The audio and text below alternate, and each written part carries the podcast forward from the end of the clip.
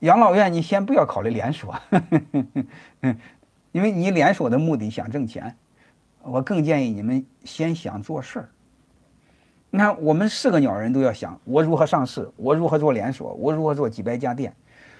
我更想的是你如何把内心纯净的把一个店做好，啊，如何一辈子先把这一个店做好。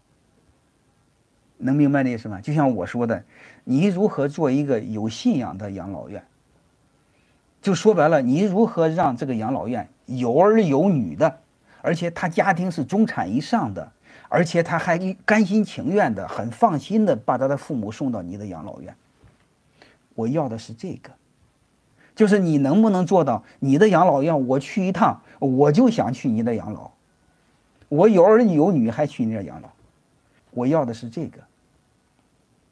就是我想要的，就是你的养老院可不可以安放灵魂？啊就是我们一定明白，焦点放在事儿上，焦点不要放在名利，放在钱上。你只要做到这样的养老院，兄弟，你根本就不愁挣钱，能理解了吗？你比如我想准备三五百万养老，我可以都放到你老养老养老院里，用多少花多少，剩下的你给我儿子，不够了给我儿子要。你还缺钱吗，兄弟们？那是不缺钱的。你们一一定要知道生意的本质是什么。嗯，就是我们内心呢，我们浮躁的、功利的内心，我们需要净化了。因为你一去日本，一去欧洲，你发现一弄一个破破烂烂的小店，一弄就是三五百年。我不是给你以前讲过一个吗？我去希特勒那个行宫去看，半道下雨了，然后说去萨尔斯堡去看这莫扎特的故居，那中午。到山腰下在吃饭呀，就去了一个店，就挂了个旗，什么一六三几年，你知道吗？那个小饭店是一六三几年的，所以你会发现，你要知道那个那个那个阿尔卑斯山那个山下，那是相对偏离，不是一个市中心，很偏的一个地方，是一六三几年的一个小店。各位，你就看了这一这几个字，你内心会怎么想？能明白的是吧？你会发现，我们这帮鸟人开个店还没个三五年呢，非要弄个好几百个店，非要上市。人家是一六三几年的店，现在还就一个店。我们为什么不能沉静下来，老老实实几代人做一个事儿？我就死活想不明白。所以我们现在真正缺什么？就是内心纯净下来，为做事儿而做事儿。啊，这是让我非常无语的地方。嗯，包括去日本，啊，一说，哎呀，都是当时我们这帮我带一帮学生，咋咋呼呼的一帮鸟人，说说是鸟人也不也不鸟了，因因为企业都都都老大老大的，我带他们去日本留学，然后到一个企业参观，坐下来之后，老板叽叽喳喳的，让人烦的要命，啊，人家对方的老板出来一句话，呃，欢迎大家，我是这家企业第六代传人。然后这帮鸟人再也不说话了，所以你会发现一句话，就让你知道你是什么样的鸟。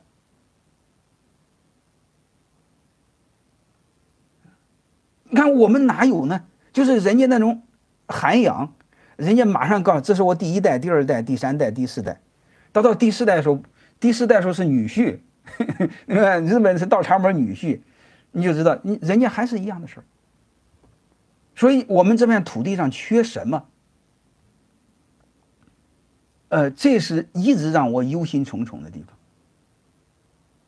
就像我说的，你能不能开一个面包店？只要够养活老婆孩子的事，你搞这么大干什么？对吧？你能不能做到你当地最好吃的面包？养老院也一样，你能不能做到当地你那个城市最好的养老院，让大家排队提前十年预约？各位，你提前一年预约，你就不缺钱呀，对吧？你既然不缺钱，你搞这么大干什么？为什么不能有敬畏的就做一个事儿，把一个事儿做到极致，把一个事儿做到有灵魂，做到有信仰，对吧？一千年之后，然后看着你这个店是一千年前成立的养老院，所以我认为，一片土地上，我承认有个大的企业，好吧？但是你一定要知道。一个非常完美的生态体系，一定有非常多的个小的企业。